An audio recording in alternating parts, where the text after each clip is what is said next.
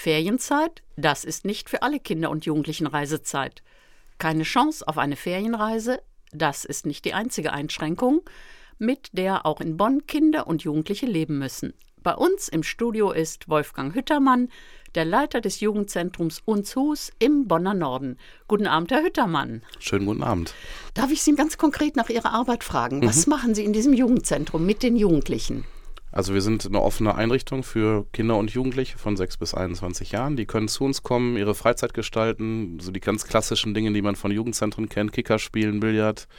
Wir machen aber auch, und das ist auch ganz wichtig, ähm, viele Angebote und Workshops mit ihnen.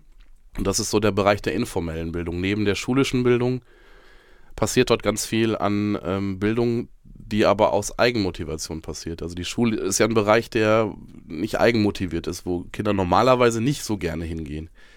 Und äh, dieser Bereich der informellen Bildung ist ganz wichtig, weil dort passiert was und ähm, die Kinder sind motiviert, an einem Kurs teilzunehmen sind auch total frei, das zu tun. Also die müssen das nicht tun. Ich denke, da wird auch Ihr Selbstbewusstsein entwickelt. Sie haben Erfolgserlebnisse. Ja. Das scheint mir also ein ganz, ganz wichtiger Bereich zu sein. Absolut. Und da stellt sich für mich gleich die Frage, könnten Sie in diesem Zusammenhang nicht auch ehrenamtliche Menschen brauchen, die Sie da unterstützen? Das ist richtig. Wir brauchen immer ehrenamtliche äh, Menschen. Wir haben auch aktuell ehrenamtliche Helfer, die gerne bereit sind, ihre Gaben mit einzubringen. Also sei es, äh, ich kann irgendwie ein Fahrrad reparieren und bringe das den Kindern bei oder irgendwelche anderen praktischen Dinge oder auch äh, kreative Dinge, Sport.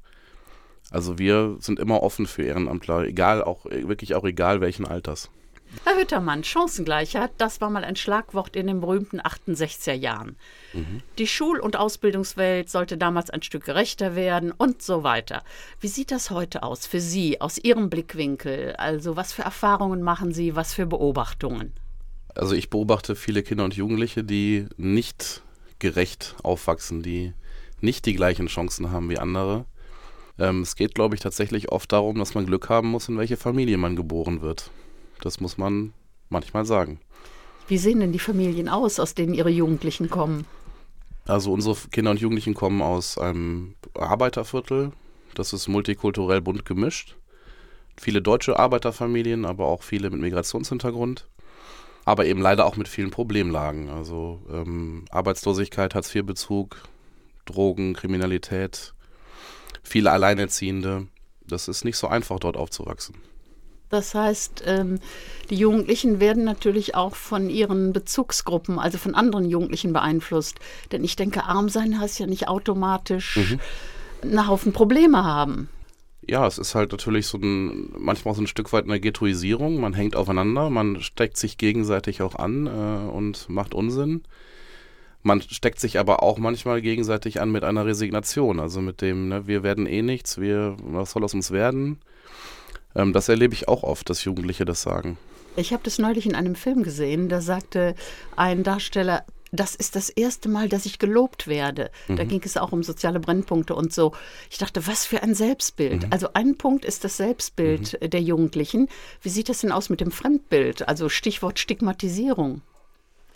Viele unserer Jugendliche fühlen sich stigmatisiert und ähm, ein Großteil unserer Besucher kommt von der Hauptschule von den älteren Besuchern und ähm, die fühlen sich äh, tatsächlich stigmatisiert. Und es geht auch manchmal um die Adresse. Also ich habe das äh, schon erlebt, dass Jugendliche aufgrund der, der Postleitzahl oder der Adresse der Straße abgelehnt wurden bei Ausbildungen, bei Bewerbungen. Und das ist natürlich total frustrierend. Ja, und nochmal auf die Eltern zu kommen. Mhm. Wo liegen denn deren Schwächen oder Schwierigkeiten? Also ich meine, man könnte ja auch arbeitslos sein, hat man ganz viel Zeit für die Kinder und könnte mit denen einiges machen.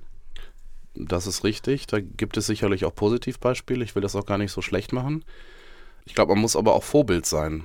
Kinder und Jugendliche müssen aufwachsen mit einem Vorbild. Mit jemandem, der, der zeigt, es lohnt sich, eine Ausbildung zu machen, einen guten Schulabschluss zu machen. Und wenn ich das selber nicht bin, dann muss ich zumindest dafür sorgen, dass, ähm, dass das Kind es trotzdem irgendwie schafft. Wenn ich es mit meiner Zeit vergleiche, würde ich schon sagen, dass es eher schwieriger wird. Eine Frage, die ich oft habe, ist die an die Lehrerausbildung. Also ähm, ich habe selber mal ein paar Semester Lehramt studiert, versucht und habe das dann aufgegeben wegen der Pädagogik, die sehr schlecht war damals zu der Zeit. Ich habe schon den Eindruck, dass die jüngeren Lehrer damit mit, mit solchen Problemlagen besser umgehen können, auch mit Jugendlichen, die ähm, nicht so gruppenfähig sind. Aber trotzdem, glaube ich, muss da viel passieren. Und die andere Sache ist natürlich auch, dass Lehrer sich ja gar nicht so unbedingt fortbilden müssen. Also sie sind ja nicht gezwungen, sich fortzubilden. Und ich glaube, da muss auch ganz viel gemacht werden. Und man muss einfach die, die Meinung der Jugendlichen anerkennen. Und ähm, ich glaube, das Stichwort an der Stelle ist auch wie in vielen Bereichen Partizipation, Teilhabe. Inwiefern kann ich auch in der Schule es Jugendlichen ermöglichen, mitzugestalten, mitzureden? Ähm, wie sehr nehme ich sie ernst? Partizipation ist allerdings schwierig, weil da muss man seine eigene Meinung, sein eigenes Denken erstmal komplett zurückstellen.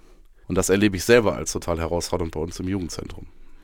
Kinder und Jugendliche aus den sogenannten prekären Verhältnissen brauchen Unterstützung, denn die Gesellschaft kann es sich nicht leisten, einige abzuhängen. Herr Hüttermann, ich danke Ihnen für dieses Gespräch. Sehr gerne.